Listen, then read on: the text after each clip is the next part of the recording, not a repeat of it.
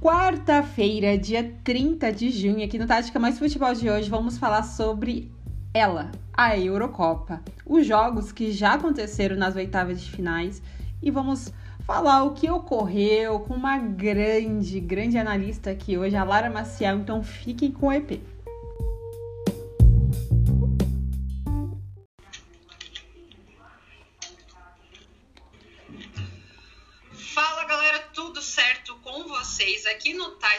Mais Futebol de hoje temos uma convidada especial que eu já estava ali há muito tempo, só aguardando a agenda dela para ficar liberada para trazer ela aqui para vocês, para falar muito, muito sobre o jogo, leitura de jogo, né? Porque ela também é uma pessoa que trabalha com isso, conhece muito sobre isso.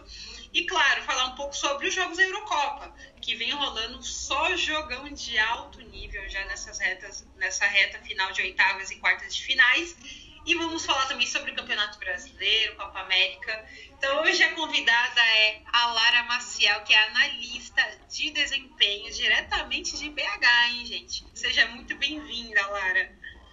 Obrigada, é um prazer estar aqui com você. Adoro apoiar o trabalho de mulheres e vamos conversar muito com o foco tá bombando, vai ser bem legal. Ah, com certeza. Bom, gente, como a Larinha já trouxe aqui pra gente, é, os jogos vêm bombando e a gente vai falar muito sobre isso. A gente tá gravando hoje, nessa terça-feira à noite, vai sair para vocês. Já tá saindo agora, nessa quarta-feira, para vocês. E a gente acabou de sair de um jogo assim eletrizante que eu ainda estou bem elétrica também. É um jogaço que foi entre França e Suíça. Assim, os franceses caíram. Pode dizer que foi zebra? Podemos, mas se olhar ao, aos olhos nu, foi um jogo muito bem jogado pelas duas equipes, mas a Suíça soube explorar isso muito, muito, muito bem.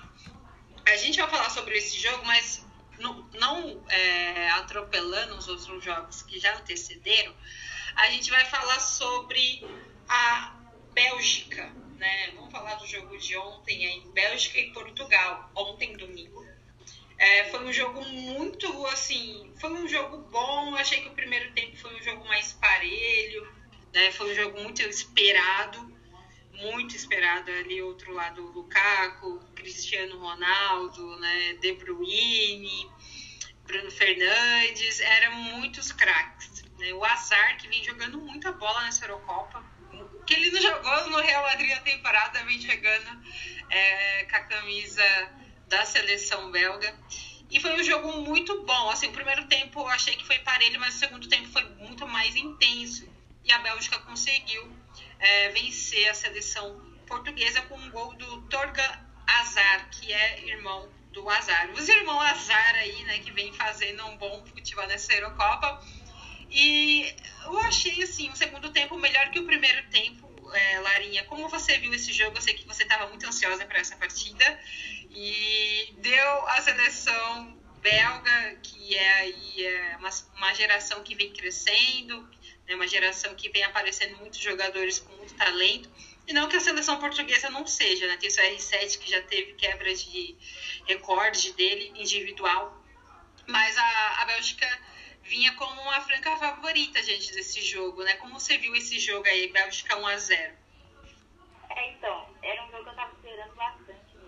Eu gosto muito de ver a seleção de Portugal jogar, mais do que pela técnica até. É, eu acho que eles são, eles são muito guerreiros assim, em campo, eles são muito é um muito lindo.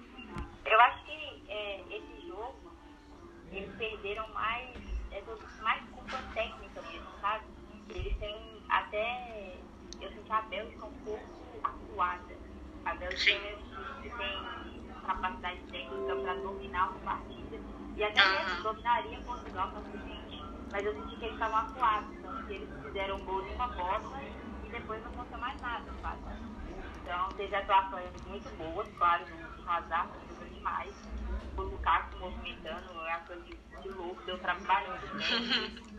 Mas eu acho que o Fernando Santos, ele, ele tá um pouco, um pouco velho, sabe? Ele, ele não Sim. tem mais aquela aquela jovialidade mesmo de experimentar alguma coisa diferente, principalmente com as peças que ele tem, ele tem muitas opções. Ele pode fazer várias é, táticas e ele não usa. Ele mantém ali o 4-1-4-1, deixa o Cristiano brigar lá na frente, sabe? Ele não, não usa o que ele tem da melhor maneira. Você, você vê a diferença, por exemplo, é, a Bélgica com, com o Roberto Martins. Ele sabe o que ele faz com o time, ele conhece todo mundo, ele sabe até onde ele pode ir, ele faz variações táticas. Então, assim, eu acho que talvez com outro treinador o Portugal teria mais longe. Eu concordo com você, Larinha, referente ao Fernando, é, o, o, Fernando Santos, né, o que ele vem fazendo na seleção portuguesa. Eu acho que falta um pouquinho mesmo mais de, de experimentar né, coisas novas, aderir às nuances é, táticas, é mais do mesmo ali. Às vezes fica até um jogo um pouco mais pragmático. A gente viu isso durante a, a seleção portuguesa contra a seleção alemã, né, que teve o gol do Rubem Dias, que é um zagueiraço é, contra, e foi um jogo assim absurdo também nessa Eurocopa, um jogaço. Mas eu achei ali que a, Portu é, a seleção de Portugal um pouquinho mais no jogo pragmático ali, com essas deficiências, principalmente ali na, na área defensiva, mas devido a esse jogo que o Fernando acaba impondo muito diante da seleção de Portugal, mas ele tem um material humano muito qualificado, tem o Jota que joga no Liverpool, tem o Bruno Fernandes Night, tem o CR7, só o CR7, né? Enfim, que é o cara dessa, dessa Euro do futebol mundial ainda, carrega muita coisa nas costas o Cristiano Ronaldo. É, tem o Rubens Dias, que vem muito bem no City. Então ele tem uma baita de uma seleção, não tem uma seleção que, é, que ficou parada no tempo. Da última Eurocopa, por exemplo, né? Ele tem uma, uma seleção que vem sendo inovada, mas não está sendo inovado o pensamento dele, né? A leitura é, dele de jogo. Não é isso? Ele teve, ele teve uma, uma vantagem, assim, uma coisa que poucos têm e poucas seleções têm, que é a renovação de qualidade. Você vê a Espanha, por exemplo. A Espanha está renovando em comparação com 2010, 2012, mas não renova naquela mesma qualidade que tinha, sabe? Sim. Portugal é diferente. Portugal está renovando e melhorando. Eles vão Félix, o Fernandes, o Jota. Então são caras que estão no futebol mundial é, no topo. E ele não, não renova, ele não muda. Ah, o jogo contra a Alemanha foi interessante nesse aspecto defensivo e você via que tinha uma linha de quatro, onde o Semir estava ali na lateral, e o, a Alemanha estava atacando com cinco jogadores. Então, sempre estava sobrando o lateral da Alemanha. Que foi o cara que brilhou na partida, porque ele estava sobrando. O Semedo não sabia se fechava o centro ou se marcava a lateral. Bola nas costas do garoto Semedo, e todo mundo estava vendo isso. Fernando Santos estava vendo isso, e ele continuou uma linha de quatro. Ele não, não puxou mais um defensor. Então, assim, ele, às vezes o pragmatismo dele é, traz consequências, né? Me doeu. Foi exatamente isso. E que partida do Semedo, né? Assim, é, a gente sabe que não é um lateral defensor que olha, né, tem aquela magnitude maravilhosa, um craque, mas foi uma partida assim que, meu Deus, como você falou, Larinha, todo mundo via ele tomando várias bolas nas costas. É, e que eu o Fernando. Dessa partida, porque assim, não, não tinha o que fazer, não tinha o que fazer. Uhum. É, se, ele, se ele cobrisse a lateral, ia sobrar a bola no meio. Então, assim, ele foi, deve ter sido um jogo infernal pra ele. Porque realmente Sim. ele não, não, tinha como ele marcar dois caras ao mesmo tempo. E o Fernando Santos vendo isso e não ajudava ele. Não ajudava. É, e foi uma partidaça do, do lateral alemão, o. Fugiu o nome dele aqui agora, que é jogador do. É o. Não é o Cosense. Peraí, deixa eu ver o nome dele aqui. Ele brilhou demais nessa partida, porque você já trouxe aqui pra gente.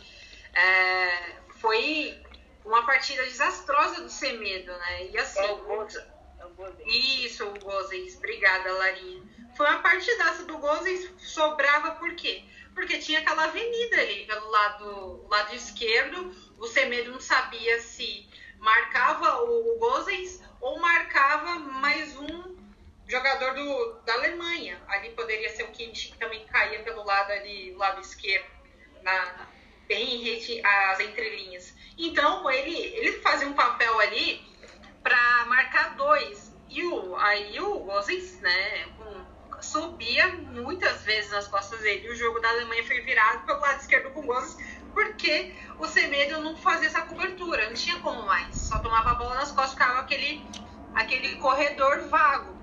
É, e isso fica na conta, sim, eu concordo com você, do, do Fernando Santos, porque ele viu essa deficiência, mas não soube, é, não soube corrigir.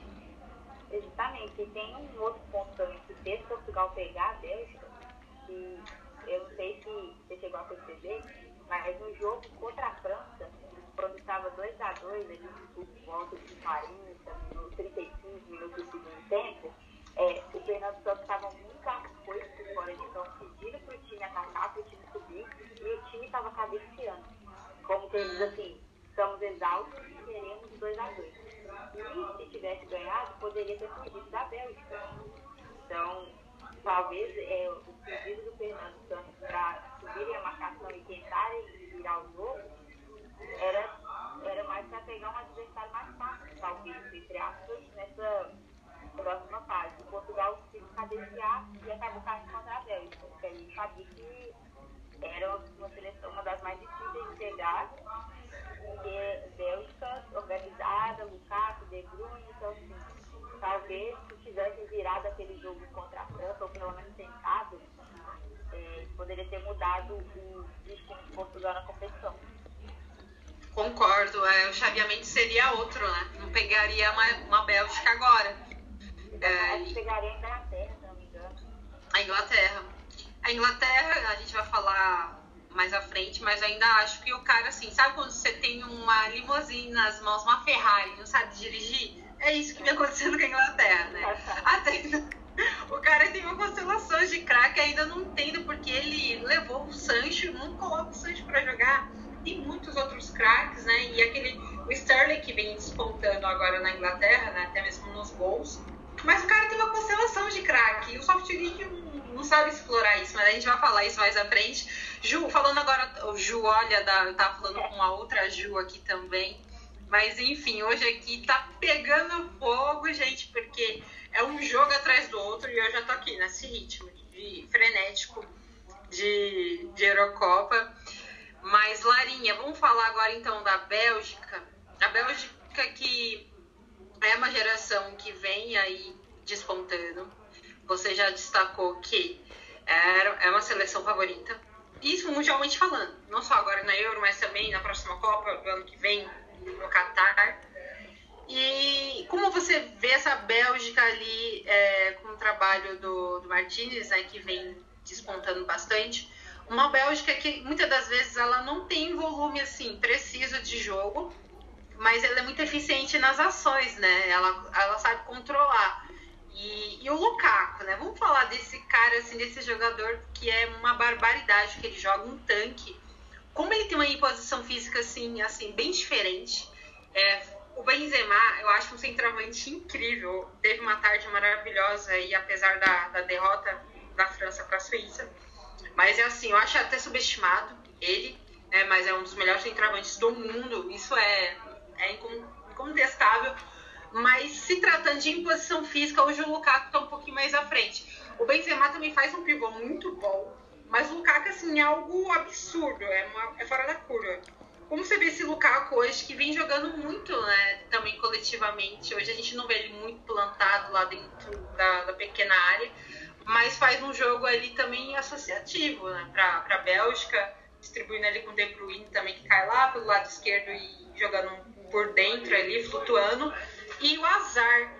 O Azar hoje que vem jogando muita bola. O que ele jogou diante da seleção de Portugal é, foi um absurdo.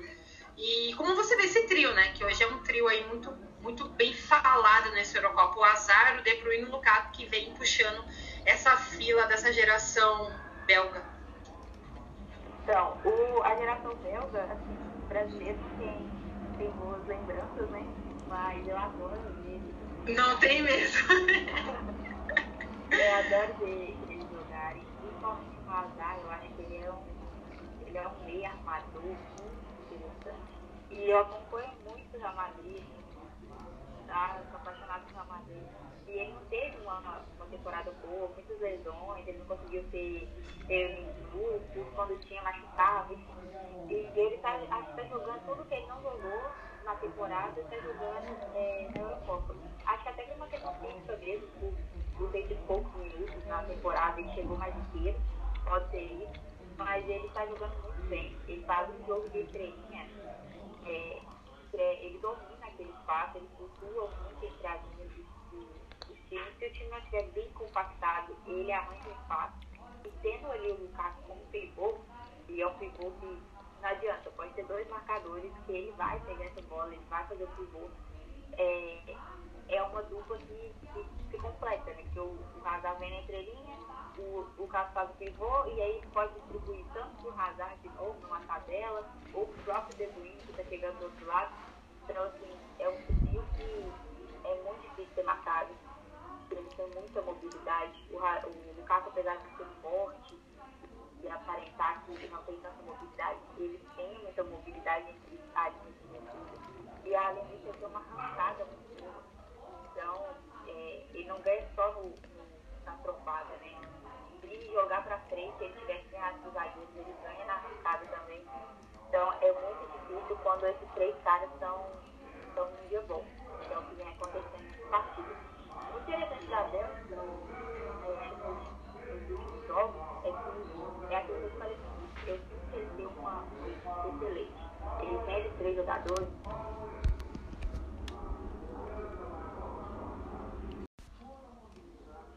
Tem mais o Tony, Razão da jogando então, é, só que ele parece que tem momentos que ele sai muito da produção, ele trabalha muito ritmo e ele não consegue dominar a partida e algumas partidas fáceis ficam difíceis.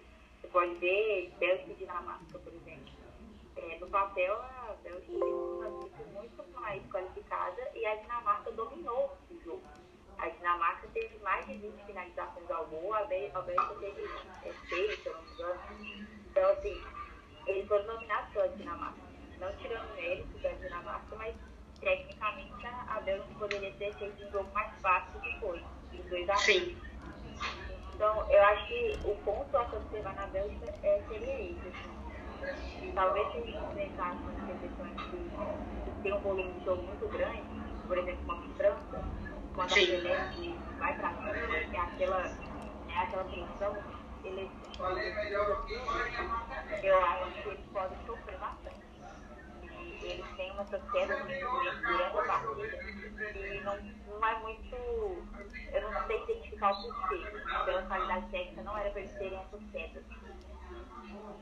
Olha, é muito bom o seu ponto, viu, Larim, que você puxou sobre a Bélgica. É algo realmente que tem que ser observado.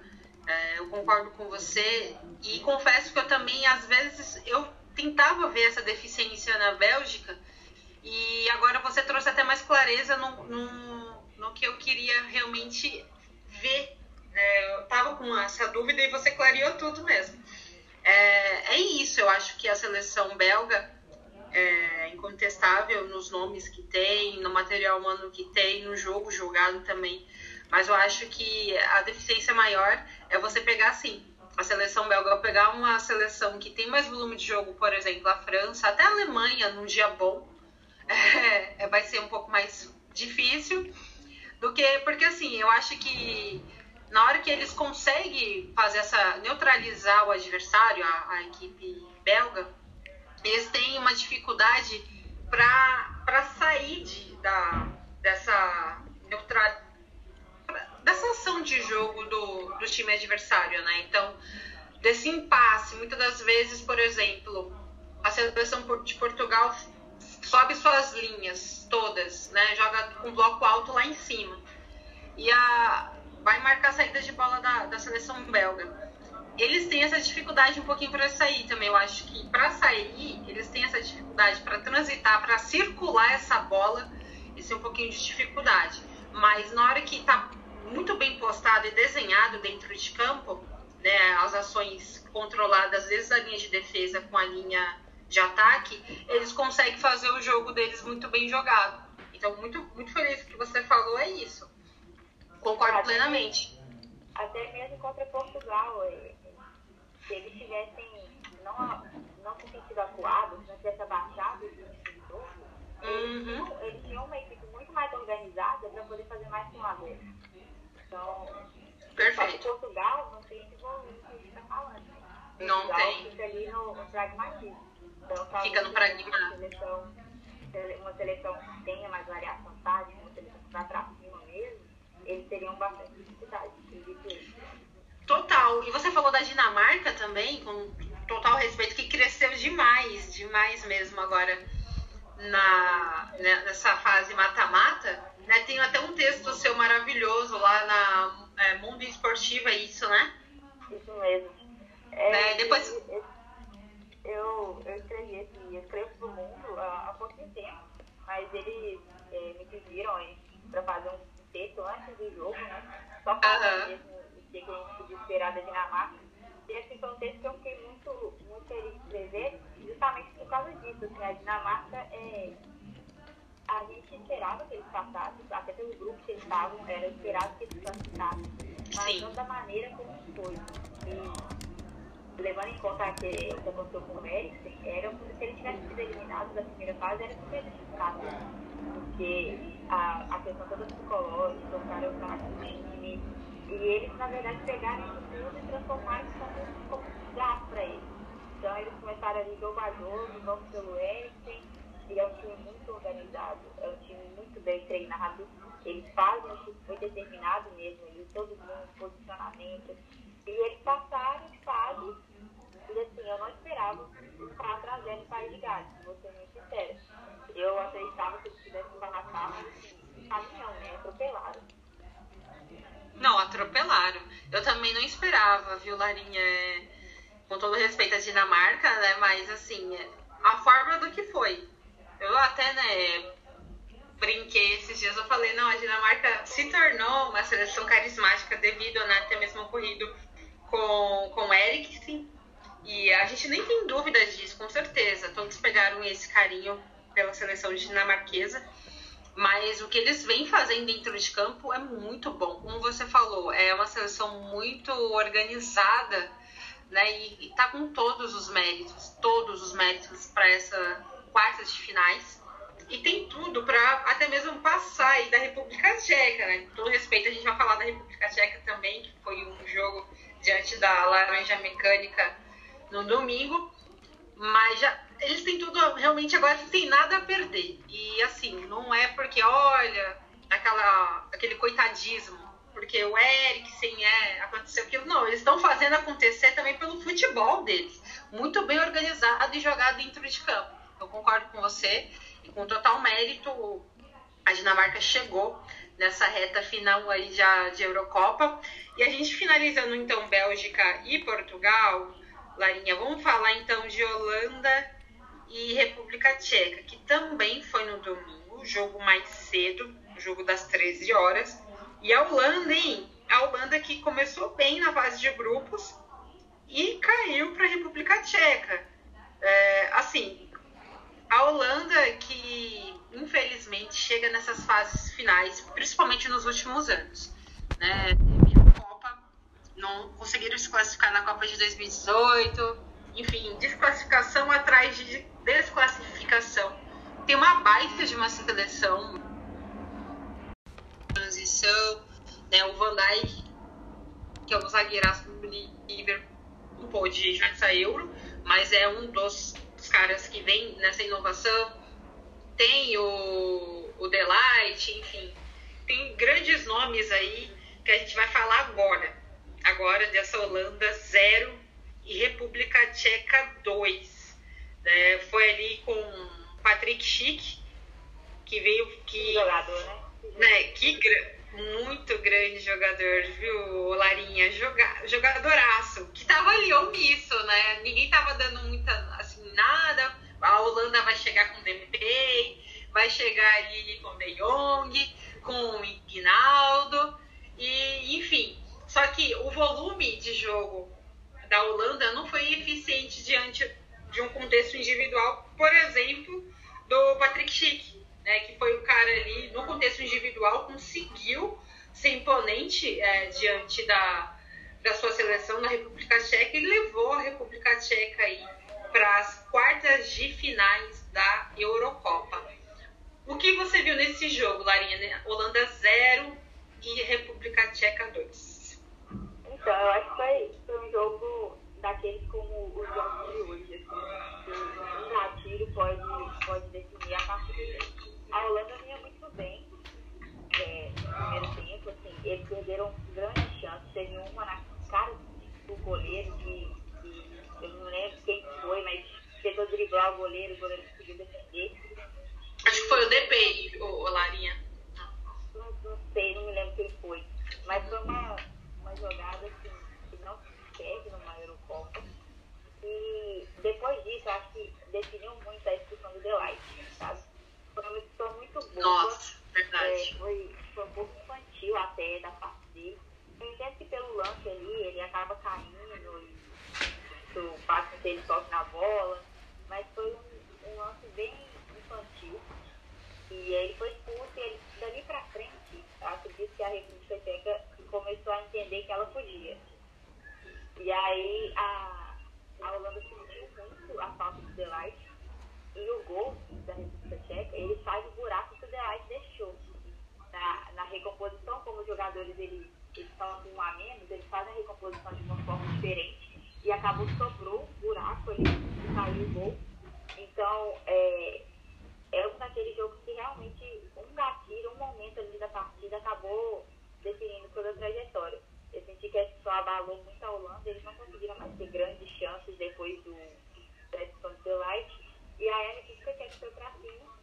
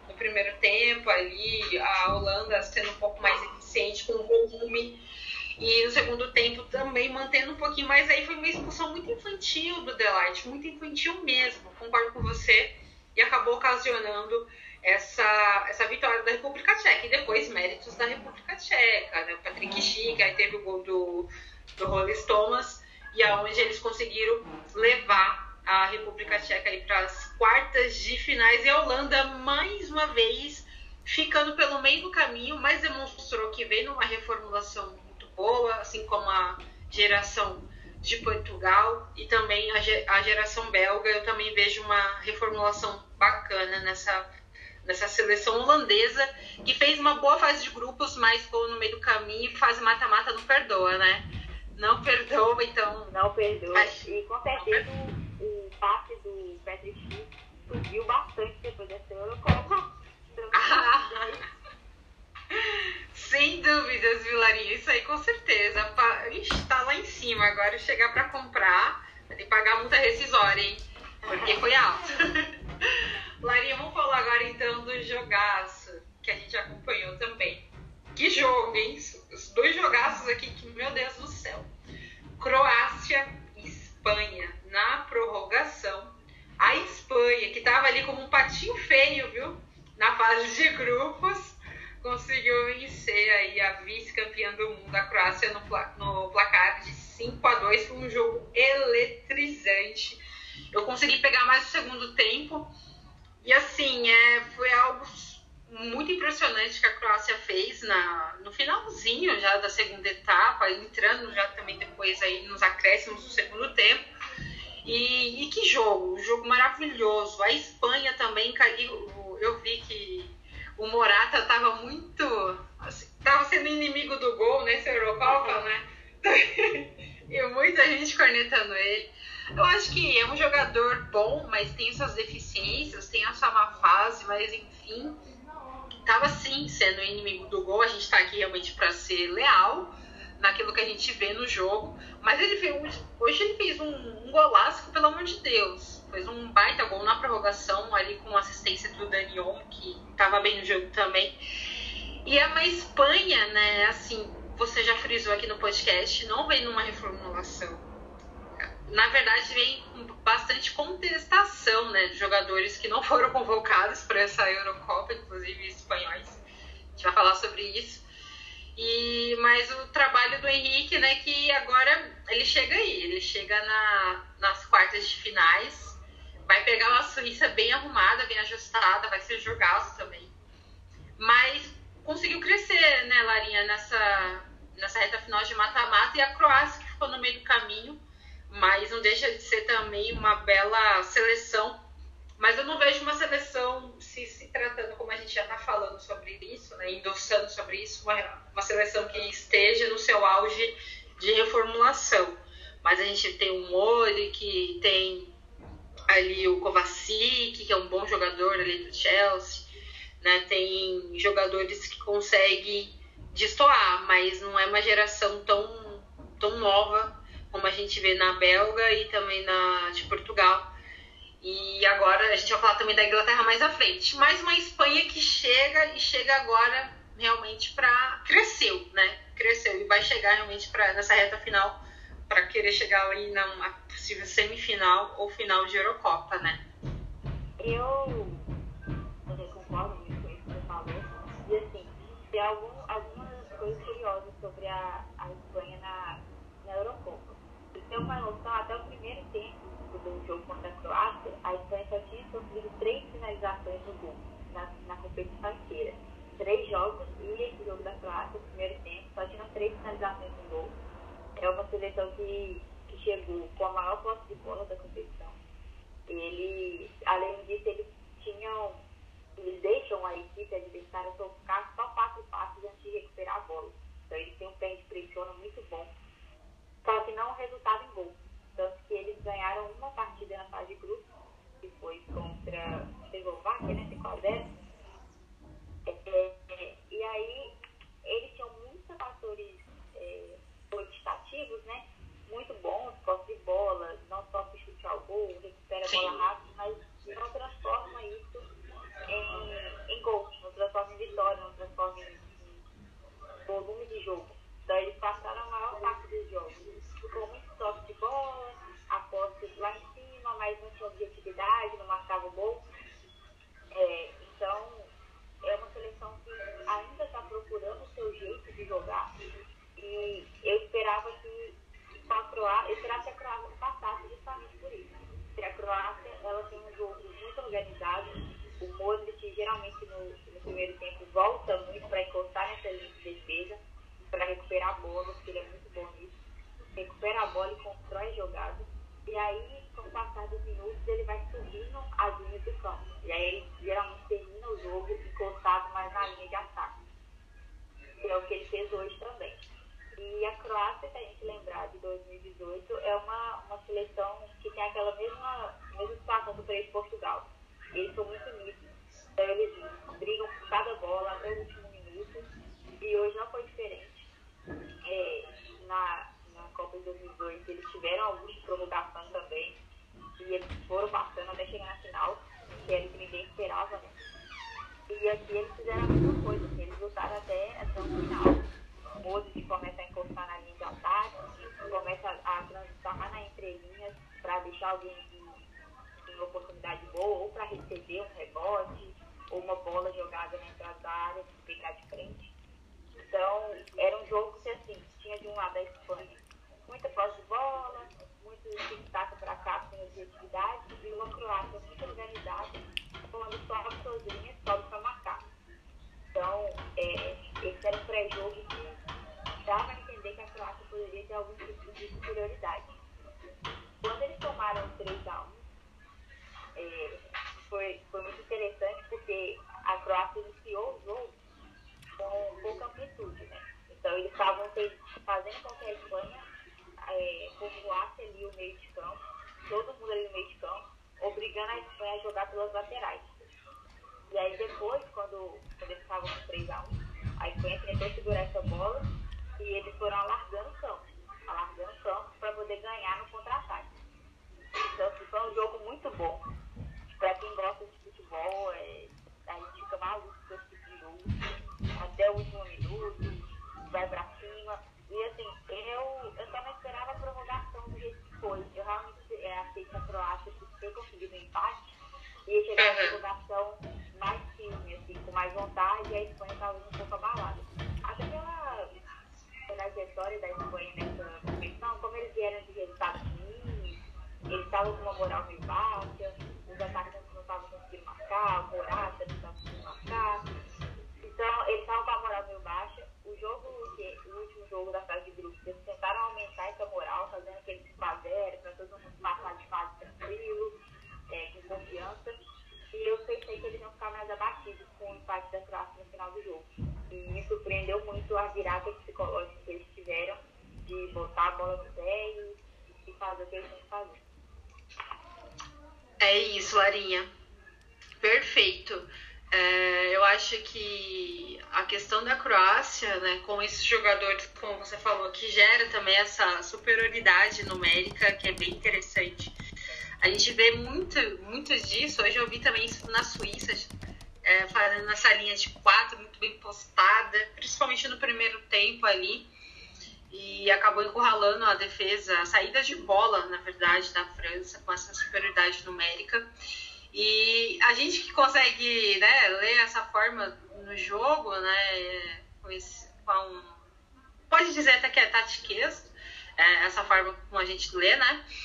É, a gente viu isso na Croácia hoje, né? A Croácia, mais uma vez, que com essa linha de quatro, muito bem postado, o Modric encostando muito ali, como você falou, é, na linha do meio e ataque, ajudando na recomposição também na linha de defesa, principalmente no segundo tempo, porque precisava muito do, do placar.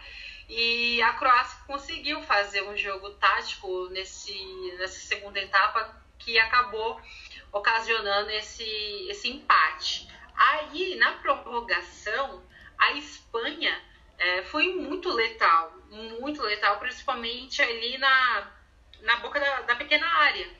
Né? Então, ali encontrando Morata, é, você falou sobre a largada na amplitude, muito, eles estavam utilizando isso muito, principalmente na prorrogação, voltando ali pelo lado esquerdo, encontrando Morata aberto lá do, do lado direito, então, é, alargando o campo, dando mais é, efetividade no ataque. Então, a gente viu isso muito na prorrogação com a Espanha. Não que a Croácia não, não fez isso, fez e fez muito bem, como a gente já destacou e você trouxe aqui sobre no, no, segundo tempo principalmente. Mas a prorrogação foi uma Espanha assim fulminante, né? O golaço que o que o Morata fez ali o Dani Olmo numa assistência muito boa, o, o Olmo foi pela, pelo lado direito e ali é, com uma jogada ver, vercati, é, foi uma jogada ver, verticalizada, vertical pelo lado do, do, do Morato. O Morato que estava nas costas da, do zagueiro defensor do, da, da Croácia, né? Ele conseguiu fazer aquele golaço. Então, é, foi um jogo que ficou muito mais aquém daquilo que a gente imaginava. Foi um jogaço realmente. Quem gosta de futebol foi muito eletrizante.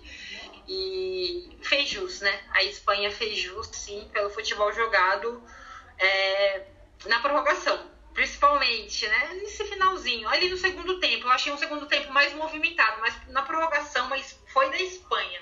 Foi literalmente é, da Espanha. Se tivesse que dar o melhor do jogo nesses 90 minutos, eu daria pro Orsi. Ele estava numa noite magistral. E se fosse para dar no, no, na prorrogação, era do foram. Tô com você nessa. Também. Completamente diferentes, né? Você vê o Orsic ele brilhando e de repente o Daniel entra e faz dois, duas assistências e colocou a bola assim, né? Toma, passa. Tome e faça, é isso aí. O não, o Orsic entrou muito bem, eu também fico com ele com o nome do jogo, mas a prorrogação da Lyon, né? Daniel que foi, é, ele foi praticamente vital para essa virada da Espanha. Para a virada da Espanha e o Morata que foi feliz ali no, no gol. Mas foi um jogaço. Morata, Morata erra gol bobo debaixo da trave. Nossa. Eu não entendo. Ele tem. Ele gosta do difícil. Ele deu a esse gol Ele domina com uma perna, chuta com a outra, um domínio orientado, maravilhoso. E tem Sim. bola assim fácil que ele não consegue. Então, é algo, é algo assim que tem que ser estudado, né, Larinha? tem que ser estudado, porque assim, são gols assim, impressionantes que ele perde. Como você falou, debaixo da trave. É, é, não sei o que acontece, mas hoje ele realmente foi feliz naquela assistência do Omo. Ele conseguiu fazer esse golaço e colocou ali a Espanha nas quartas de finais da, da Eurocopa. Bom, vamos falar agora então de França e Suíça, que foi um jogo assim também super eletrizante. Demais, demais. É, foi um jogo que eu achei que a França poderia ter liquidado, até mesmo com todo respeito à Suíça. É, nos 90 minutos, a gente sabe que a França chegou com franca favorita nessa Euro, por todo o contexto. Né? A gente sabe que é uma grande seleção com grandes nomes. Pogba, o meio-campo só com Pogba, é, o Kanté, né? tem o, o Rabiot ali, mas você pode jogar também o Hernandes, tem o Pavar ali na, na, na, linha de frente. Os homens de frente com Benzema, Mbappé e o Griezmann, né, que forma também essa linha do meio campo. Na defesa, o Kimpembe, que hoje tomou, meu Deus, né, nessa... Ele tomou um drible nessa segunda-feira, gente, que meu Deus, fiquei com dó dele na hora. Um pouco aquele do, do Messi no... No, no Boateng, é verdade, lembrou muito. Lembrou um pouco. que drible foi aquele? Mas enfim. E o Varane, acho que a defesa hoje, principalmente com a entrada do Clemente, eu achei. Eu, eu nem entendi porque o Deschamps escalou o Clemente, mas ok. E o, e o primeiro tempo ele estava muito abaixo, ele estava perdido na linha de defesa. Né? Depois entrou o Coman, tirou o Clemente, colocou, tirou um zagueiro colocou o Coman e melhorou muito a seleção francesa. Mas no primeiro tempo eu vi que a Suíça conseguiu neutralizar muito bem a equipe da França. Né? O técnico Vander, é, Vladimir Petkovic, ele conseguiu neutralizar muito bem as ações é, da seleção francesa, porque principalmente o meio ataque. A defesa a gente sabe que também faz muito jus, é uma defesa não tão sólida como é o meio ataque francês, mas é uma, uma defesa boa. Né? O Pavar fez uma, o primeiro tempo abaixo. E também o, o Rabiot. Mas eu fico ali com o Clemente, que está um perdido, e o, Kimbepé, que também ficou bem, bem perdido depois, destoou um pouquinho essa linha de defesa, principalmente bola aérea. Né? Então ali tinha o Seferovic, estava ganhando todas, né? todas as bolas aéreas ali na defesa francesa e devido a essa deficiência, mas depois o Deschamps leu, enxergou bem, tirou Clemente, colocou o Coman e deu uma melhorada e liberou mais o Pavar. Eu achei que o Pavar também estava muito encaixotado devido à linha de quatro, uma linha muito consistente com o Chaka, que hoje fez um papel mais defensivo, e com o, o, o Zamer também pelo lado esquerdo, o jogador suíço. Então foi uma linha muito consistente. A gente estava falando sobre superioridade numérica e foi isso que, o, que a Suíça fez com a França. Coagiu muito com essa linha de quatro aí, formando essa superioridade numérica e não deixando a França jogar, principalmente no primeiro tempo, que foi uma França bem abaixo do esperado.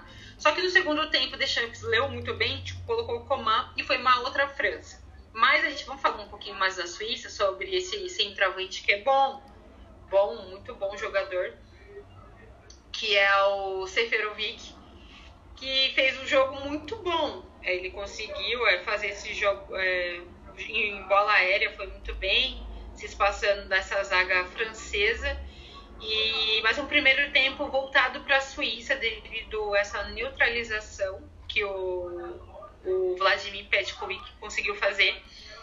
E o segundo tempo ficou com a França, porque aí o primeiro tempo o Petkovic ele leu muito bem, né? A proposta de jogo dele foi muito eficaz diante de uma França. Só que no segundo tempo o Deschamps leu e foi feliz também na mudança e colocou o Coman e foi um outro jogo. Aí o Benzema, né, que pelo amor de Deus, é o cara ali dentro da área é, é, de outro mundo. O cara decide como ninguém, como poucos.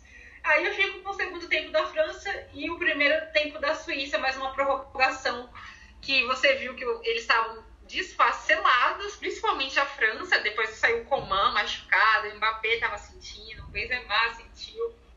Enfim, né, tava muito cansado e uma Suíça mais inteira na prorrogação e eu acho que isso também foi, foi acabou sendo letal nos pênaltis e acabou sabendo a Suíça aí nas quartas de finais. Como você vê esse jogo? Como você viu esse jogo, Larinha?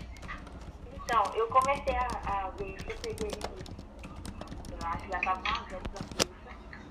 E foi, é um jogo muito interessante, porque quando estava 1x0 para a Suíça, a Suíça a gente, a gente sabe que o europeu, a maioria, né? Que eles vêm contra esse favorito, a ideia deles é jogar por uma bola e eles, eles trancam muito bem. Então eles sabem fazer a linha de defesa, as marcações de ataque, então são muito difíceis fazer isso. Então quando eles já saem na frente, isso complica mais ainda, porque eles se fecham e aí eles vão ali 40, 50, 90 minutos fechados. E quando eu vi uma zero, eu pensei que era exatamente esse jogo que ia acontecer. A França batendo e o a Suíça espanando esse jogo. Quando eles perdem no pênalti, acho que eles vão uma virada de chave. Eles perdem o pênalti, quatro minutos depois já tá 2x1 um pra França. O Benzema, sei lá o que aconteceu, ele falou, ah, vamos quero jogar bola. E aí, 2x1 um pra França depois do, pênalti vermelho, e aquilo ali abateu a Suíça muito. E a Suíça passou ali uns 10, 15 minutos, com uma dificuldade de tomar as rédeas da partida de novo. Tanto que teve o gol do, do Pogba e, meu Deus, que gol. Nossa senhora, é, ele cara jogando bola na seleção é complicado. E eu, naquele momento do 3x1, é, é difícil você pensar que o Suíça conseguiria virar a partida ou empatar, porque é um time que está acostumado a jogar partidas mais baixas, a jogar mais confortável, não ter que agredir tanto o adversário. Então, era um, um, uma situação muito difícil. Ainda tinha a questão psicológica, de ter desempenho, né, de tomar uma virada, é, to, toda essa situação. E aí, quando eu acho que talvez pode ter tido um pouco de soberba da França de achar que estava com o jogo na mão e não ter liquidado ali, pensar, estamos com o jogo na mão, vamos fazer 4, 5 e acabar com isso.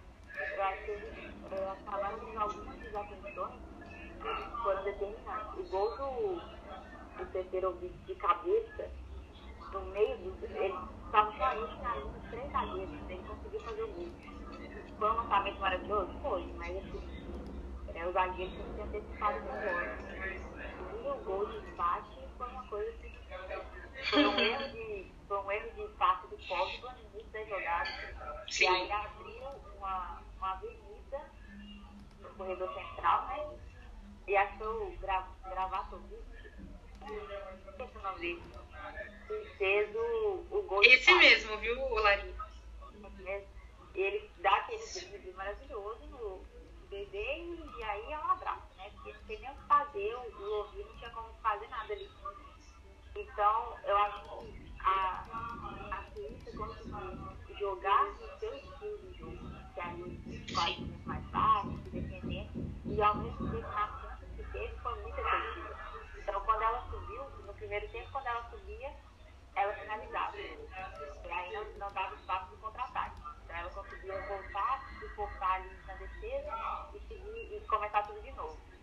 É, depois que ela tomou a virada, tomou o 3 ela continuou se defendendo e subindo e marcando. Então, assim, eles continuaram muito organizados. Acho que esse foi o diferencial. Talvez a França, quando fez o 3x1, se desorganizou um pouco, se concentrou. Eles não. Eles mesmo perdendo, quando estavam ganhando, estavam organizados, quando estavam perdendo, estavam organizados. É, e é, é aquele psicológico de gente suíça, sabe? Depois do russo, que é calculista, nada, nada atinge eles, caras jogam do mesmo jeito. Então, eu acho que o erro, é, na verdade, não acho que teve um erro determinante, assim, tirando o, o pênalti perfil.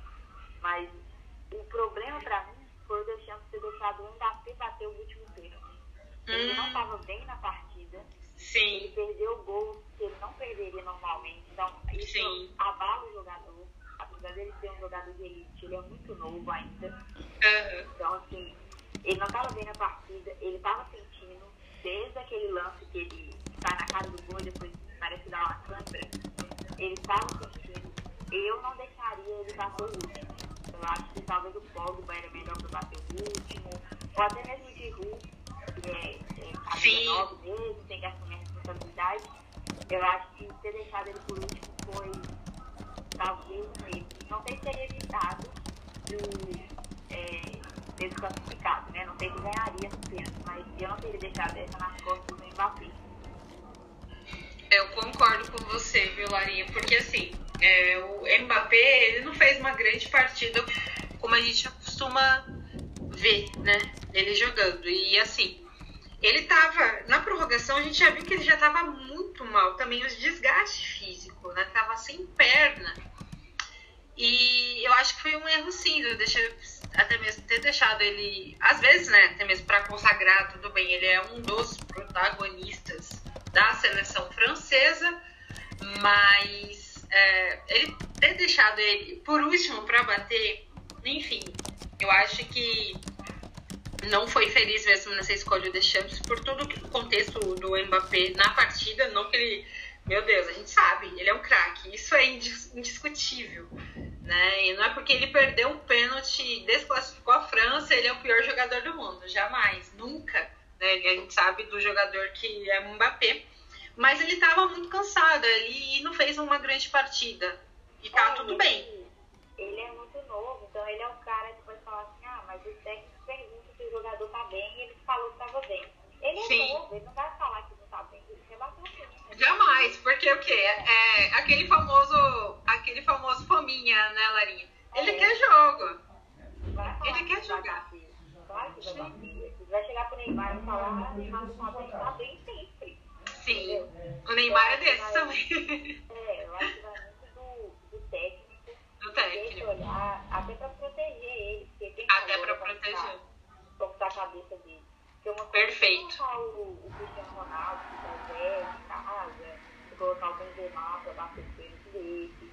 Mesmo Sim. que tiver, se tiver mais é, cansado fisicamente, né? São caras que já têm uma bagagem, são caras que, que sabem até lidar com isso melhor. Então, apesar de eles ter uma chance de elite e ele já está acostumado com grandes competições, de jogar time, já jogou uma Copa do Mundo, mas eu acho que não teria, teria deixado essa nas costas dele, não. Concordo com você. Eu acho que é, faltou um pouquinho de malícia pro Deschamps, né? Digamos assim. É, exatamente. É, olha, não, olha, não, você não vai, você não tá bem, ponto, você não vai bater, ok, vai é, pulando, sabe? É, pra bater o primeiro, sabe? Assim, Sim. Segundo, deixa lá o Giru bater o último. então, o Giru seria, sim, o Giru seria o cara para bater o último, né? E, e tava mais descansado também.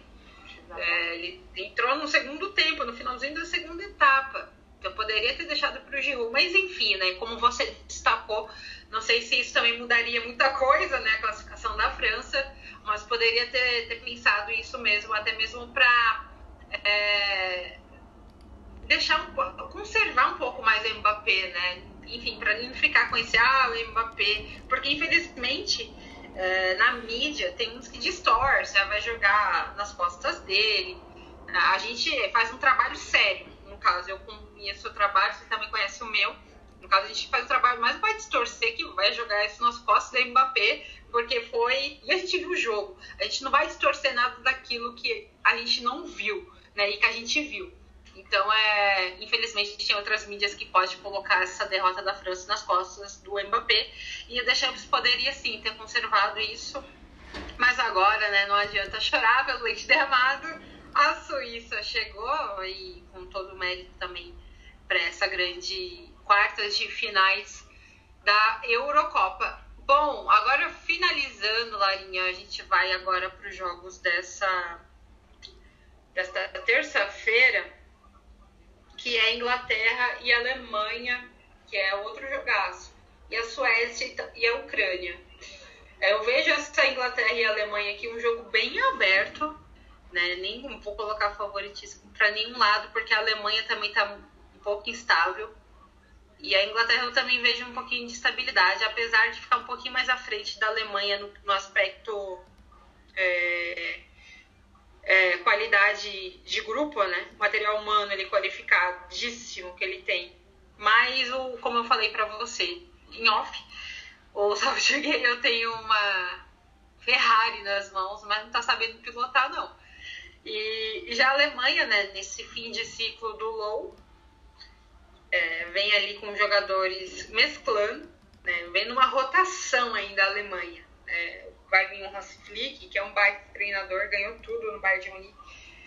Tem tudo para fazer um ótimo trabalho também na seleção alemã, mas vem com os nomes remanescentes como o Neuer, o zagueiro Hummels, é, o Thomas Miller, mas também vem com uma geração nova aí, né? A gente vê o garoto Musiala, que é interessante, o Musiala que tem 18 anos aí, é jogador do Bayern, ele que tem assim uma dupla é, nacionalidade, o pai, se eu não me engano, nasceu na Inglaterra e a mãe é, na Alemanha, e ele, ele chegou a jogar um período na Inglaterra, pelo, pelo contexto do pai, e agora ele topou em voltar a jogar, né? Jogar na seleção alemã. Então amanhã pode até pintar uma lei do ex aí, não sei se pode vai pintar essa lei do ex, mas é um garoto muito bom de bola, o Musiala, e tem chamado muita atenção é, no campeonato alemão também pelo, pelo Bayern.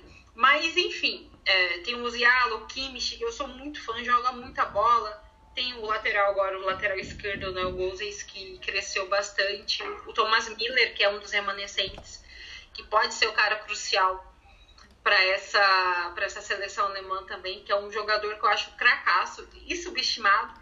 E do outro lado da Inglaterra, a gente vê ali uma constelação de craques, né? Tem o Kane, que é um baita de um centroavante também, um dos melhores aí do futebol mundial. Tá aí na, na primeira estante ali com Benzema, Leva e companhia. A gente também tem ali o Sterling, né, que muitos falam sobre ele na tomada de decisão, Larinha, não sei depois eu vou perguntar isso pra ele, ele é um bom jogador, eu gosto do Sterling, mas na tomada de decisão, às vezes ele mesmo se complica, mas enfim.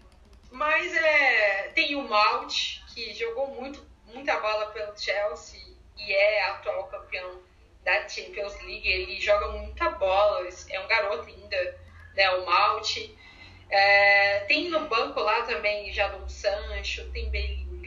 Nossa, ele tem uma constelação. A seleção inglesa é Sim, muito bem frisado. E assim, ele não tá sabendo pilotar essa Ferrari. Como você vê esse, essa, esse jogo de amanhã, essa seleção é, inglesa, né? Que essa, esse jogo, na verdade, gente, na terça-feira. Que é amanhã, a gente tá gravando hoje. Na segunda, como você vê esse jogo, Larinha? Porque assim, é um jogo que vai ser bem instável, né? Porque você não sabe como pode reagir uma Inglaterra diante de uma Alemanha que também vem uma instabilidade. Mas a Inglaterra, é, no quesito material humano, é melhor que a Alemanha. É, eu acho que a, a Inglaterra, ela, igual você falou, né? Questão de qualidade técnica. Ela não é melhor que a Alemanha, mas acho que a Alemanha é um grupo mais cascudo, eu diria assim, de, de experiência uhum. com competições, sabe? Uhum. É, é um time que já está jogando, já joga junto há um tempo, apesar de ter algumas, algumas renovações, né? Mas já joga junto há um tempo. Tem o Tony Kroos ali, que cara é uma maestro. E assim, eu vejo a partida bem aberta, porque eu, eu assisti né, a Alemanha e Portugal, e assim, a Alemanha tratou, amassando, e, e aquela Alemanha que a, gente, que a gente conhece mesmo, de 2014, né, aquela coisa, volume de jogo, maluca. E aí depois, trocou muito pouco da Hungria. Eu não assisti o jogo porque eu estava vendo de Portugal, mas trocou muito pouco da Hungria. Foi uma coisa meio estranha, assim. Como assim, né? Muito instável. Então não dá para saber o que esperar da Alemanha. Se vai ser a Alemanha que jogou contra Portugal, ou a Alemanha que jogou contra a Hungria. Então está bem aberto nesse quesito. Apesar de ter, eu acho que tem jogadores que têm por mais que a Inglaterra tenha mais qualidade técnica, tem quantidade de jogadores bons, uhum. tem, tem jogadores que têm muita variação tática. Já tem um que pode jogar de zagueiro, de lateral, de meio, de volante. Tem um cross que joga de primeiro volante, de segundo, de meia. Então, uhum. são jogadores muito versáteis que a, que a Alemanha tem. E possibilitou fazer mudanças táticas ao longo do jogo. Então, se ele tiver uma partida, ele consegue fazer. É isso. A Inglaterra é complicado, né? Eu fico pensando pro Harry Kane. Complicado pra ele no Tottenham, complicado na Inglaterra. A vida dele tá complicada, hein? Nada muito fácil pra ele. É, mas eu acho que o Southgate não, não é o cara pra seleção ainda. Acho ele um técnico muito frio ainda, sabe? É, pra dirigir uma seleção desse tamanho, que tem esse nome e que tem essa quantidade de jogadores bons, jogadores jovens, acho que é necessário uma mudança aí na, na equipe técnica mesmo. Jogadores talvez um treinador que é mais rodado, um treinador que tem experiência em competições mundiais, é, porque dessa maneira eu não vejo uma. Eu não vejo uma Inglaterra forte em 2022, sabe? Olha, Larinha, é isso aí, gabaritou. Eu concordo plenamente. Eu não vejo também o soft gay com todo respeito a ele, mas eu acho que ali já é fim de ciclo, sabe?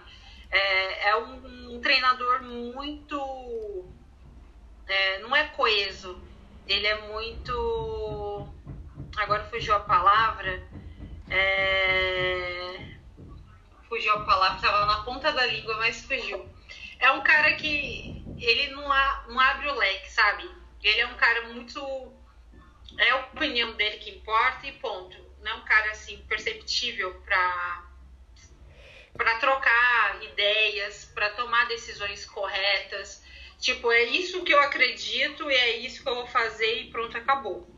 Né? Então eu acho que eu acho que isso vem atrapalhando essa seleção inglesa e tem tudo, né? Tem tudo para fazer grandes torneios mundiais, visando até mesmo já a Copa do Mundo no Catar. Mas é um cara muito assim que é a opinião dele que importa e não abre esse leque realmente para outras adversidades, para outras outros bate-papos, outras ideias. É mais do mesmo que a gente vê na seleção é, inglesa. E na Alemanha, você falou tudo, é um uma seleção cascuda, apesar dos pesares, né, esse fim de ciclo do Low, mas eles sabem dosar muito bem. É uma seleção alemã, né, que já jogou muitos jogos importantíssimos aí de eu também. Hoje é também uma das maiores ganhadoras da Eurocopa. é, ao lado também de, da seleção de Portugal. E é um time cascudo e é um time muito versátil, como você falou. O Kimmich, que é um jogador polivalente, né? Também o Cross, que é um jogador versátil. Então você pode ali, o Low, ele pode ter essas variações táticas mesmo é, no decorrer da partida, que não vai ter problema algum. E eu, eu acho que ele vai conseguir explorar isso melhor que o Soft Gale mesmo, que é um cara muito mais é, na dele ali. Nossa, a palavra tá aqui na boca, mas não sai. Mas enfim, até o final do podcast ela vai sair.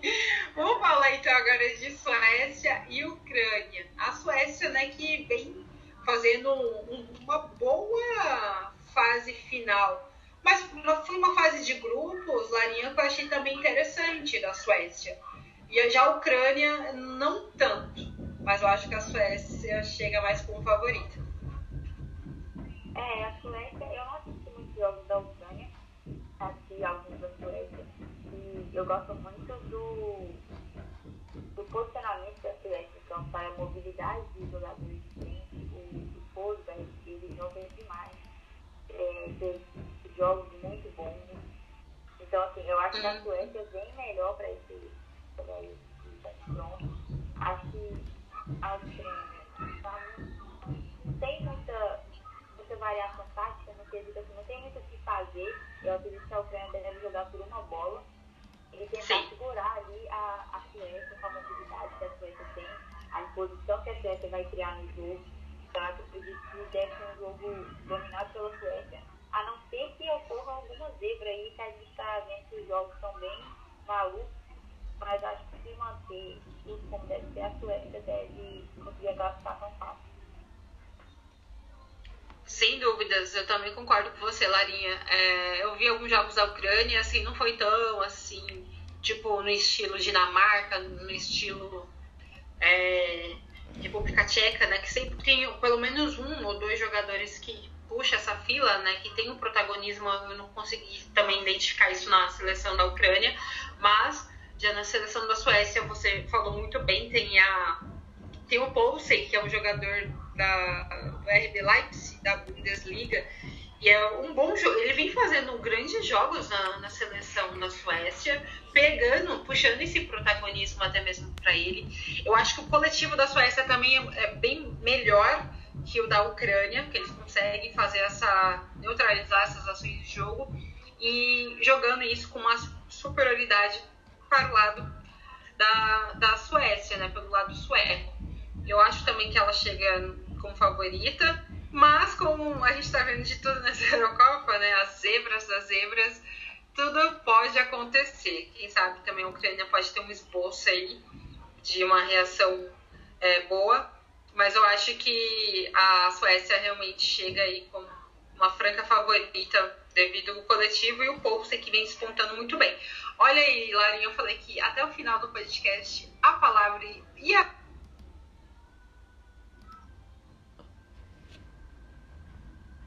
até mesmo o Poulsen, que vem descontando muito bem nesse ataque sueco e um coletivo até melhor que o da Ucrânia. Mas como a gente vê que nessa Eurocopa está acontecendo de tudo nessa fase mata-mata, as zebras estão pintando, né? Então vamos aguardar como vai ser esse jogaço. Mas a Suécia, assim, chega como favorita. Bom, então fechando agora os jogos da Eurocopa. A gente fechando aqui Suécia e Ucrânia, que é o último jogo dessas oitavas de finais. Vamos dar uma pincelada no Campeonato Brasileiro, que está movimentado, né? Tá tendo jogos aí simultaneamente, também tá rolando Copa América, enfim, uma loucura nesse nosso calendário maravilhoso, mas a gente não deixa de falar dos jogos. O Campeonato Brasileiro que a gente tem um líder, né? Um líder que eu gosto bastante, inclusive Hoje um futebol muito bem jogado. Um dos melhores treinadores, viu, que vem despontando aí dessa nova geração, que é o, o Barbieri, Maurício Barbieri, o Red Bull Bragantino, Larinha, que vem aí na liderança do Campeonato Brasileiro, Brasileirão aí, que vem pintando com grandes times. O Fortaleza também vem fazendo um bom início de Campeonato Brasileiro. O Atlético Goianiense do Barroca também vem despontando muito bem. Vamos falar um pouquinho do Braga, né? Eu vi que você também acompanha muito, fez uma análise, faz análise de jogadores assim incríveis. Depois você que está ouvindo a gente aí. A Lara vai falar das redes sociais para vocês acompanhar muito o trabalho dela, que é muito bom mesmo. E como você vê então, esse Red Bull Bragantino, Larinha, aí, que vem despontando e já é líder do Campeonato Brasileiro?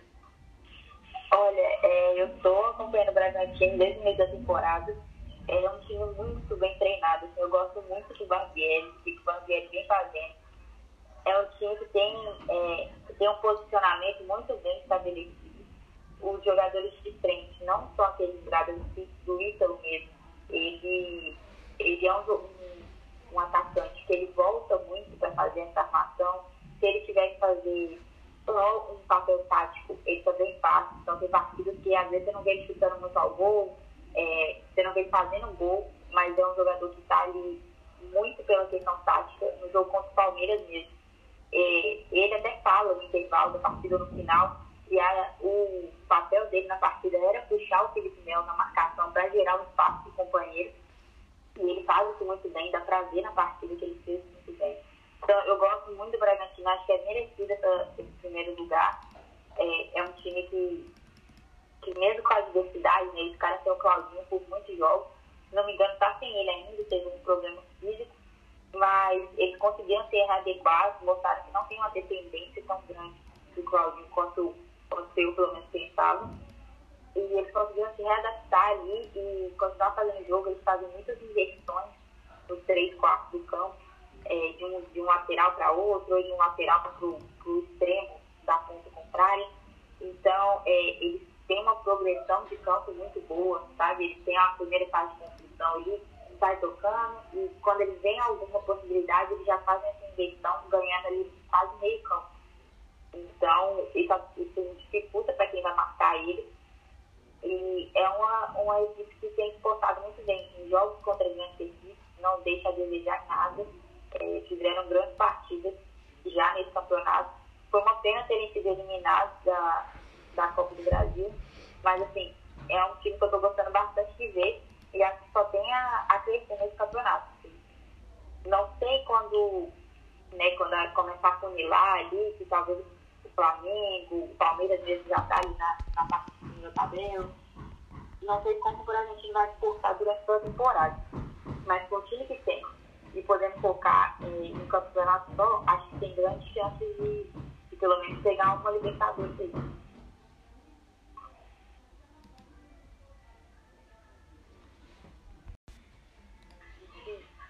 Ítalo, né, que é o jogador de mais de frente, ele ocupa a camisa 9, ele se propõe a fazer muitas, muitas jogadas táticas. Ele às vezes não é um cara que vai chutar tanto a gol, não vai marcar gol, mas ele se propõe muito a fazer essa mobilidade tática.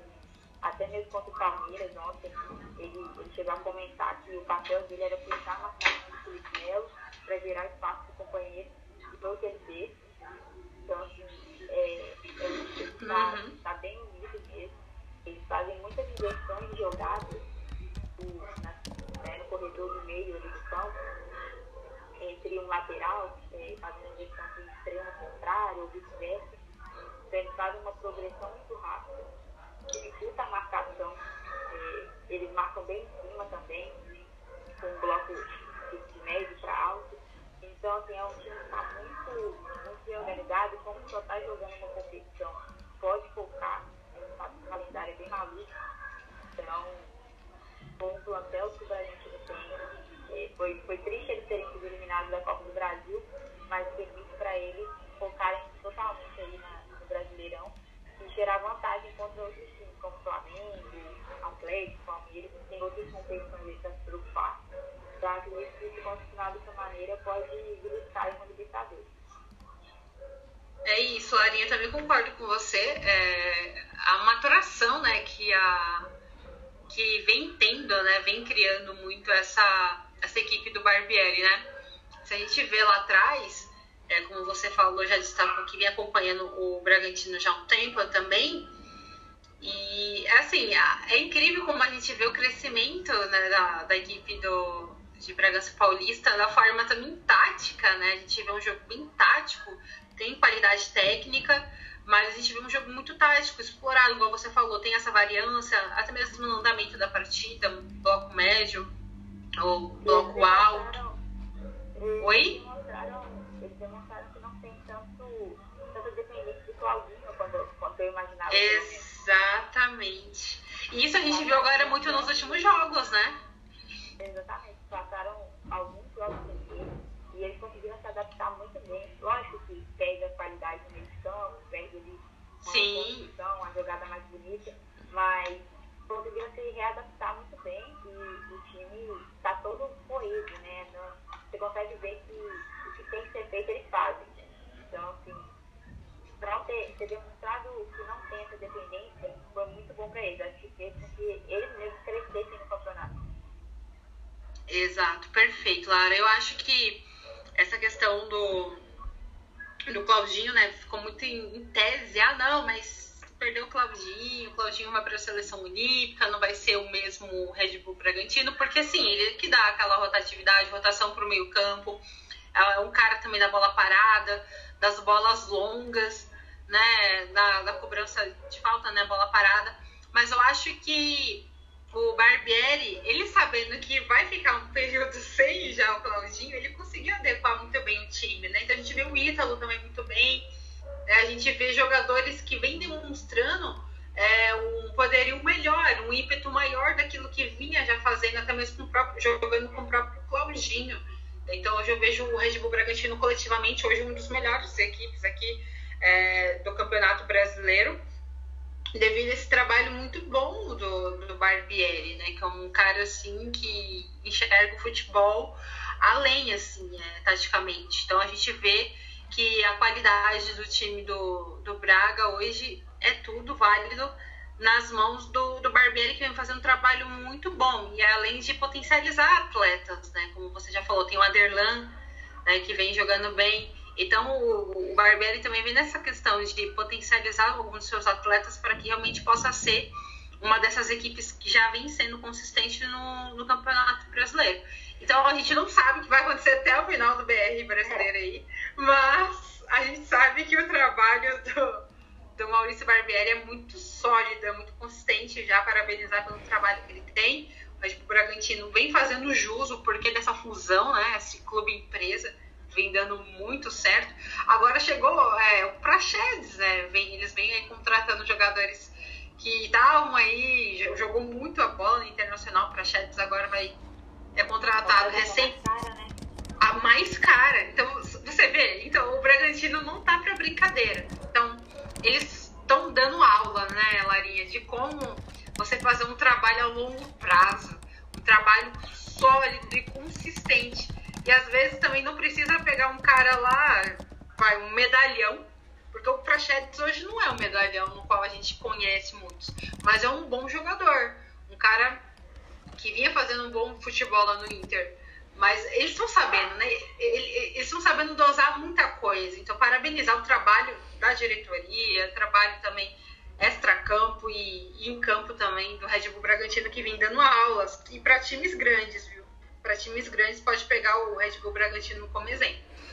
Bom, Larinha, então como a gente está chegando no nosso finalzinho aqui, senão a gente vai ficar, se estender muito, eu preciso liberar você. a, a gente falou muito sobre a Euro, agora essa pincelada, a gente tem que frisar muito o trabalho do Bragantino, que é vem se destacando e não é de hoje. E tem outros também, a gente pode até falar sobre o São Paulo, que perdeu um pouquinho do ímpeto. Tem o Galo, o Galo do Cuca, o Galo do Cuca aí que vem fazendo um trabalho sólido, né? Perdeu para o Santos recentemente, mas é um trabalho assim que tem Nacho, tem Hulk, Arana, sim. É um trabalho muito bom que o Cuca vem fazendo, vem consolidando né, a, cada, a cada partida. Tem o Fortaleza, né, do Bodijá, que tá, meu Deus, faz um belíssimo trabalho, né, Larinha? A gente também tem que falar sobre Tá o Fortaleza. de ver. Tá ver lindão. Vale de jogar.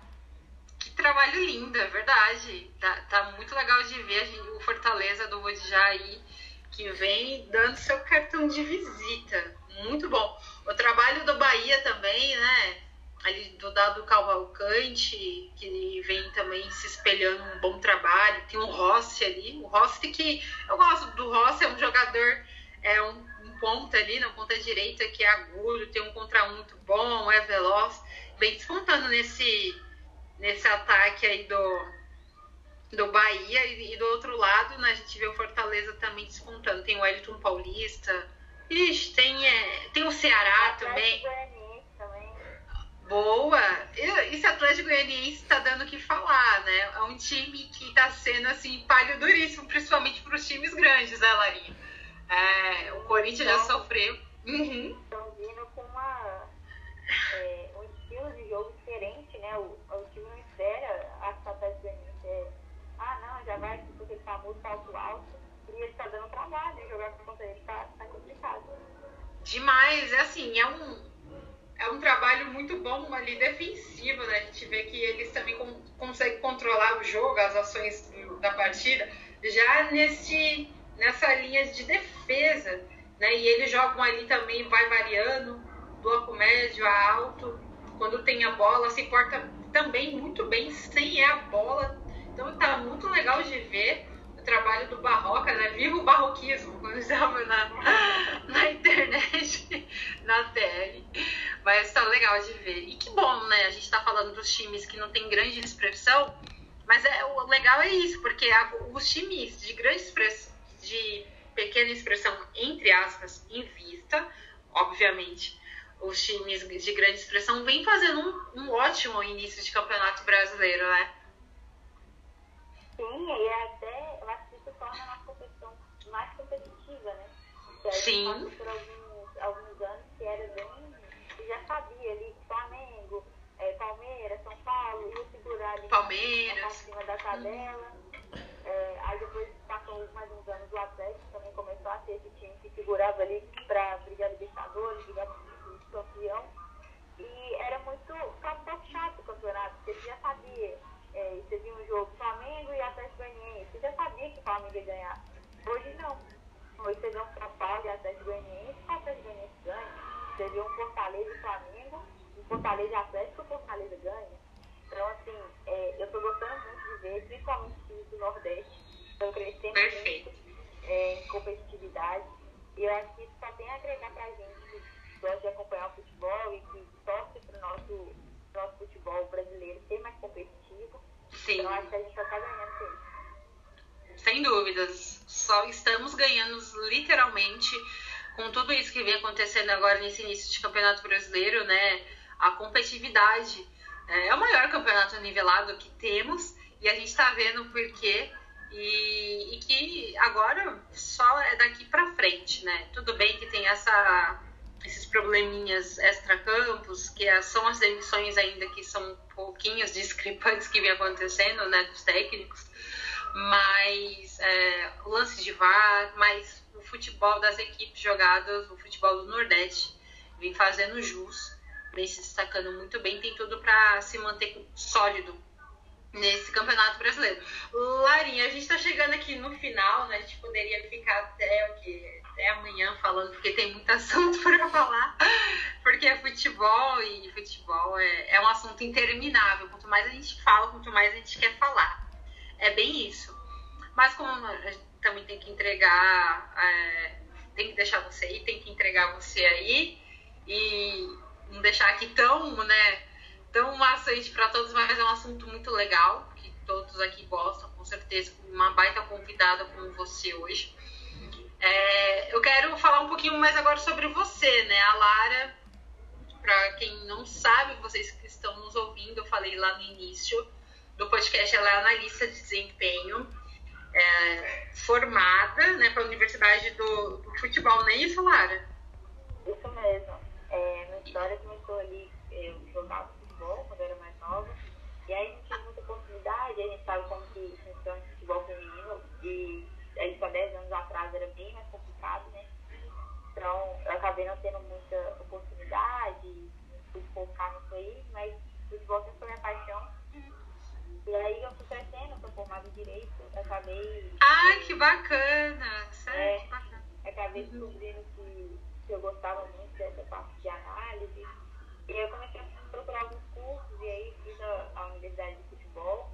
Eu acabei formando lá com, né, o certificado de análise de desempenho. Uhum. E aí também estou fazendo alguns outros cursos com o Rafael Marques, que é eu. Ah, o Rafael é um baita cara. Uhum. Nossa, eu estou lá na comunidade dele, então assim, eu tá aprendendo uhum. tempo fazendo curso com ele, para realmente é, agregar mais conhecimento, poder melhorar nas análises. E aí eu faço lá no, no Twitter minhas análises, também escrevo para o mundo. E o Oitavo Notícia, é a primeira mão, também vou escrever agora para o NW Ai, que maravilha! Primeira mão aqui, hein, gente? Só que não tá de com esse futebol. Os meninos são incríveis. Ai, você tá na melhor. Com, não, com melhores. Uhum. Daniel me convidou. E aí eu devo soltar, soltar a primeira análise lá de Croácia e Espanha. Maravilha. Hoje. Então, assim, eu acabo escrevendo e estou tentando estudar o máximo que eu posso aí para tentar um dia conseguir um, um espaço no YouTube para fazer uma análise é, de equipe mesmo, assim, em competições. Ai, fico muito feliz de ouvir isso. Né? É, é muito inspirador, assim, porque, como você falou, é, você, através do seu sonho, né, que acabou sendo um pouquinho frustrado, entre aspas, de ser jogadora de futebol, e acabou se encontrando agora é, como analista. E isso é incrível, né? Porque há 10 anos atrás, como você falou, o futebol feminino era, nossa, era bem complicado. Hoje não tanto, mas aí você se formou em direito, mas se reencontrou novamente, voltou e viu que você poderia sim fazer esse trabalho como analista e faz muito bem. E é inspirador para outras mulheres, né, Larinha? Até comentei com você no Twitter, né? Porque outras mulheres também às vezes ficam acanhadas, achando que é, não pode falar de futebol, né? Esse é um mercado que é muito hostil. Né? Tudo bem que tem mais homens, mas tem muitas mulheres boas e competentes, como você, né, que vem agregando muito agora, e tem muitas outras que vêm agregando demais no futebol. E mostrar para essas outras meninas né, que elas também podem. Né? Então é, é muito bom é, é, ouvir pessoas, conhecer pessoas como você porque a gente vê, eu mesma fiquei muito feliz quando eu vi as suas análises lá no Twitter, falei, aí comecei a te seguir, eu falei, olha que incrível, né? Olha como vem sendo numeroso, cada vez mulheres trabalhando com o futebol, como analista, né? Lendo o jogo, que hoje é difícil também. A gente vê mais repórter, repórter do que é, uma analista ou comentarista, mas que lê o jogo em si, que gosta dos números, de tática e tudo mais. Então é, é, legal a gente ver que o número vem crescendo e que outras meninas também podem chegar nesse mesmo patamar, né? Sim, a minha ideia é, é ganhar alcance é, nas redes sociais, não é nem por seguidores, nem, nem nada disso, é para atingir outras meninas que talvez gostam e sentem acanhadas de falar sobre o assunto, ou que já sofreram algum tipo de, de machismo, né? Quando tentaram falar, quando tentaram jogar uhum. em outras meninas, isso, isso ajuda, dá força. Então, é, a ideia é alcançar o máximo de pessoas para atingir essas pessoas, sabe? Então, o meu foco tem sido esse e tem que fazer as minhas análises da forma mais didática possível. Sim. Até porque é, eu gosto de futebol tem pessoas que só são apaixonadas por futebol, sabe? Então, é, fazer essas pessoas entenderem o jogo falando, nossa, eu vi entendi o meu time, como o meu time estava jogando, isso eu acho muito mais legal que, que número, do que. Perfeito. Perfeito, perfeito. Olha, bravo, viu? É isso aí, Larinha. É, eu acho que a mentalidade é essa. Né? Eu sempre levo isso comigo também. Eu acho que o foco das redes sociais é você atingir não o número de seguidores, mas o número de pessoas no quais entendeu o nosso conteúdo, né? É, é esse o legado da, da, rede social. Muitas das vezes, né, pessoas acabam se dispersando pelo número de seguidores e às vezes foca naquilo e não acontece e se frustra, né? Mas se você é, fazer um trabalho de qualidade, conteúdo bom, duas, cinco pessoas que entendeu já vale muito, como você falou. Você recebe uma mensagem, olha, eu entendi, valeu, viu? Entendi como meu time joga. É, aí você fala, caramba, é esse meu trabalho, então eu tô, eu tô no caminho certo. Então eu acho que as redes sociais hoje, para dimensionar e proliferar ainda mais, né, ser conteudistas, assim como eu, você entre outros, é, esse é o legado mesmo, de fazer as pessoas entenderem e acho que isso vale muito mais que um número de seguidores. Maravilhoso. Larinha, foi excelente esse, esse podcast com você. Eu amei, eu sabia que seria ótimo, já dava ter expectativa alta sobre isso. E, e foi muito bom. Fica aqui o convite, obviamente, nas portas estão abertas. Pode vir como você quiser, a gente vai ter sim outras pautas para poder debater, porque o futebol é isso mesmo, não para. E grande. Tem Olimpíadas chegando, enfim, a gente vai ter muita coisa pela frente. E a casa é sua, viu? Pode voltar quando você quiser. Te agradeço mais uma vez. Te, de... te desejo todos. Oi, pode, pode complementar, Larinha. Eu adorei demais participar aqui. É, fico muito agradecida por ter me convidado. E assim, quem sabe a gente planeja aí alguma coisa para final da Eurocopa, fazer uma live, alguma coisa aí. Eu. Nossa, é verdade. Eu acho justo. Inclusive, eu não tô te seguindo no Instagram ainda. Mas você vai falar suas redes sociais aqui agora pra gente. E pra galera seguir o seu trabalho e acompanhar muita coisa que vai acontecer aí, tenho certeza. Meninas que estão nos ouvindo, é isso aí, ó. Façam igual a Lara. Não, tenho, não se acanhe, não coloque o seu sonho na gaveta, vai para cima, porque é isso, né? É, a gente vai puxando uma às outras e é, ninguém larga a mão de ninguém, é bem isso, né? Exatamente, exatamente. Pode ir aí, gente, dá a cara a tapa mesmo, que sempre vai ter um pra, pra ajudar, pra apoiar. Sim. O meu nas redes sociais no Twitter é Lara Maciel, underline 12. É só seguir lá, tem fala de futebol, toda rodada a gente estamos lá conversando. Sempre, opa! e no Instagram é Lara, com dois A's, underline Marcel 12 também. E é só seguir lá que estou postando conteúdo toda semana. E adoro tirar dúvidas também, conversar. Então, se precisar, pode chamar. Ah, maravilha. Então é isso, gente. Já segue a Larinha lá no Twitter. E eu não sabia do Instagram, eu estou seguindo ela. Já vou colocar aqui para seguir. A gente vai marcar sim. Eu tenho, sem dúvida, a gente vai fazer sim essa live no final da Eurocopa. Lá no Instagram fica o convite para você que está nos ouvindo aí para assistir lá também. E Larinha também fala agora do, do mundo esportivo, né? Você que escreve lá, você é colunista. E agora, em primeira mão, na MW Futebol também, né? Exatamente. Aí a, as redes sociais do mundo é arroba. É, tem muito conteúdo lá sobre futebol. É, tem um monte, de, um monte de gente que colabora nesse site. Então, tem desde análise visual até análise de curso, partida. E eu estou sempre postando lá é, nos textos também e agora inevitável. Então, É isso aí, gente. Não deixe de seguir a Lara, por favor, porque é conteúdo de prima, viu, gente? Vocês não vão se arrepender. Então, Larinha, eu quero te agradecer mais uma vez por ter participado aqui do Tática Mais Festival. Foi uma honra realmente aqui para mim, para todos nós que são já ouvintes aqui do Tática. E você vai voltar com certeza. A gente vai trocar sempre essas figurinhas. E é isso, muitíssimo obrigada, todo sucesso para você. Você sabe que pode contar comigo também nessa estrada aí, estamos juntas. E fica o meu agradecimento aqui, viu? Obrigada, Gilva, você também, tudo bom. Obrigada. Então, essa foi a Lara Maciel, analista de desempenho é, do mundo esportivo, agora do MW Futebol, aqui no Tática Mais Futebol dessa quarta-feira. Gente, até a próxima semana.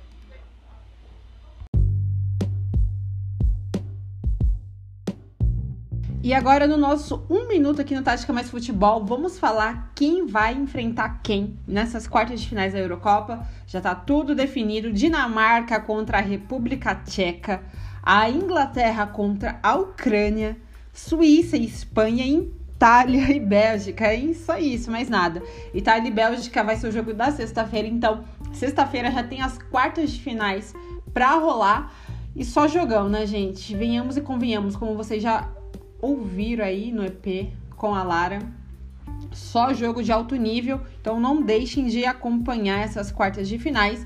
E vamos falar um pouquinho agora do Campeonato Brasileiro, o que está acontecendo. A gente falou muito do Red Bull Bragantino. É isso mesmo, o Red Bull Bragantino que é líder do Campeonato Brasileiro com 17 pontos, já tá bem à frente. Ó, logo atrás tem o Atlético Paranaense com 13 pontos, o Palmeiras com 13 também, Fortaleza com 12, o Bahia com 11 e o Santos com 11 pontos. E aí fecha o G6, que tá numa zona não tão confortável. É o São Paulo, que tá na zona de rebaixamento, na zona da degola, com o Grêmio, que é o lanterna atualmente. Bom, Campeonato Brasileiro, como a gente também já frisou aí no Tática Mais Futebol nesse EP de hoje, é muito nivelado. Então tudo pode acontecer, mas de olho no Bragantino. Voltamos na próxima semana, gente.